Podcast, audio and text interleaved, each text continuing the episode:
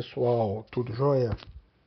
Quebrando um pouco a sequência dos artigos do Estatuto, hoje vamos conversar um pouco sobre a Resolução 4250 de 2013, que fala da ADP. Vamos abordar este assunto quebrando a sequência cronológica lá dos artigos no, no Estatuto para poder atender uma necessidade pontual de, um, do, do, de alguns alunos. Pois bem, primeira coisa que é importante que se compreenda que quando nós falamos de ADP, não há como falar de ADP sem pensar em ADI e sem pensar em ADE. Então, coloca na cabeça, sempre quando você falar de ADI, você vai falar de ADP. Sempre quando você falar de ADE, você vai falar de todos, porque eles, eles se completam. Para vocês terem uma ideia, para o militar conseguir o seu ADE, ele tem que ter ADIs satisfatórias. E para ele chegar na ADI dele satisfatória, um dos caminhos que ele tem que seguir é a ADP. Vou tentar explicar melhor para vocês, caso não tenha compreendido. Aquilo que eu sempre falo com vocês, os assuntos, eles navegam e eles se comunicam. Então, espero que você abra aí a resolução 4250 Vou dar um tempinho aqui, dá uma pausa no áudio, procura a resolução. Quem tem no computador, abre no computador. Quem tem ela impressa, pega. Só que além dela, pegue também o estatuto, principalmente, principalmente a partir do artigo 59b. Todos os artigos são importantes. Quero que vocês compreendam isso, tá joia? Mas principalmente a partir do artigo 59b. Só para vocês terem uma ideia, o artigo 59b fala que são requisitos para o ADE. É, quais são os requisitos? Primeiro, a estabilidade do artigo 7 que são três anos. E o segundo requisito é o número de, é o, é são os resultados satisfatórios, é o número de resultados satisfatórios obtidos nas ADIs. Maravilha? Se você seguir um pouquinho neste artigo 59b e for especificamente no, no parágrafo 3 você vai ver uma coisa muito interessante que, que o parágrafo terceiro fala? Isso eu estou falando do estatuto, tá, gente?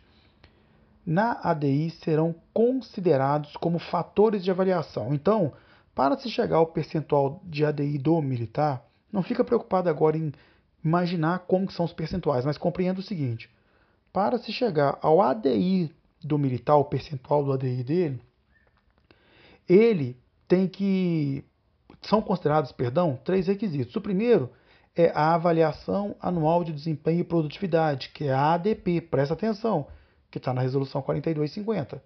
O segundo é o conceito e o terceiro é o TPB. Então vocês observaram que a resolução 4250, que fala da ADP, ela é um dos três fatores considerados para se chegar na ADI. E a partir da ADI que você vai ter o, o percentual do ADE do militar. Vocês chegaram a compreender isso? Então, a partir disso agora, nós vamos para os estudos da Resolução 4250 de 2013. Eu vou tentar ser o mais prático para vocês, sem ficar é, na preocupação da repetição do, de artigos incisos, mas eu acho que seria legal nós falarmos por artigos, assim, eu vou citar artigo primeiro, aí você vai acompanhando. Tá bom? Então vamos lá, olha que coisa interessante. A ADP.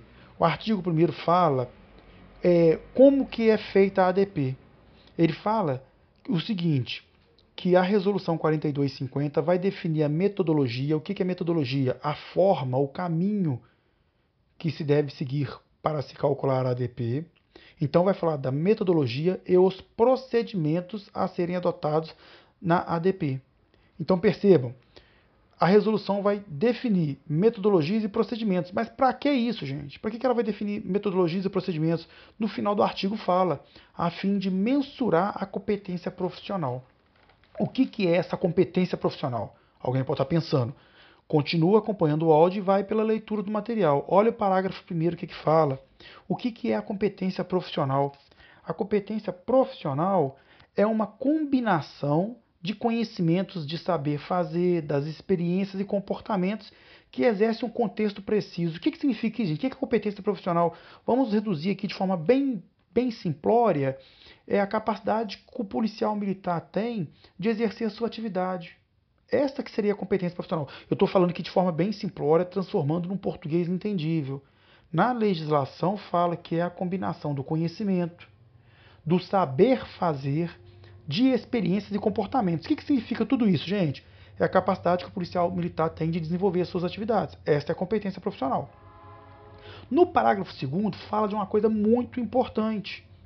Isso, inclusive, nos remete a, a, dar uma olhadinha até lá no artigo 37 da Constituição Federal, que fala dos princípios da administração pública. Se vocês também já chegaram a fazer alguma leitura do mapa, no artigo 2 do mapa fala de alguns princípios que regem os processos e procedimentos administrativos. E isso na questão de apurações. Agora, o artigo 37 da Constituição fala dos princípios da administração pública. Lá são cinco, mas hoje nós temos muito mais. Tá joia? O que, que o parágrafo 2 fala? Que a ADP ela não é feita ao acaso. Ela não é feita é, sem regramentos. E como nós estamos falando de um ato da administração, ele tem que cumprir regras da administração. Então, para se trabalhar a ADP, ela vai respeitar alguns princípios. O princípio da legalidade. O que é o princípio da legalidade para o administrando, que somos todos nós? É fazermos aquilo que a lei nos autoriza a fazer.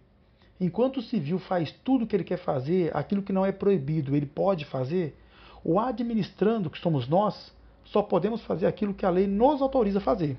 A impessoalidade. O que é impessoalidade?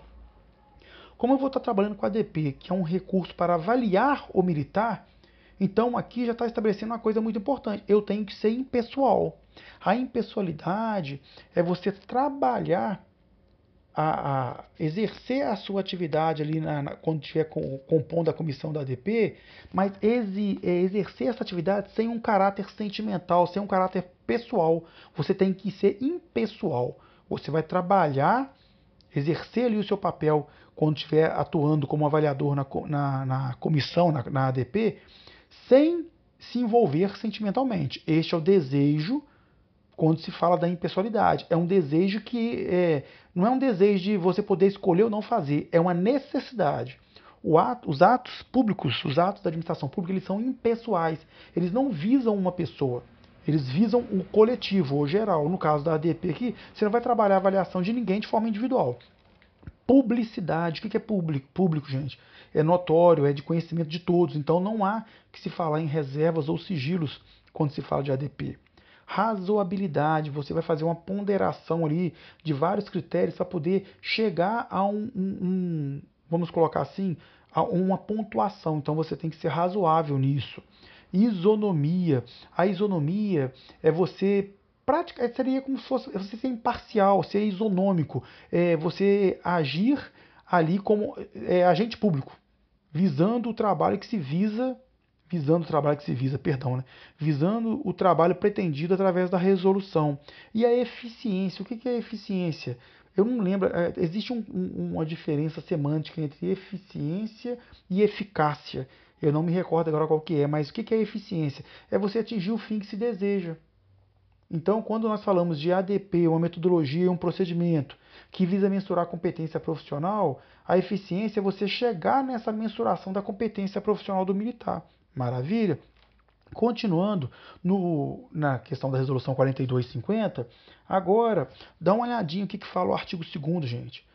A ADP será considerada para os seguintes fins. Então, para que, que existe a ADP? Para que, que é? Primeira coisa, primeiro requisito, inciso 1, desculpa. É, primeiro fator de relevância da ADP.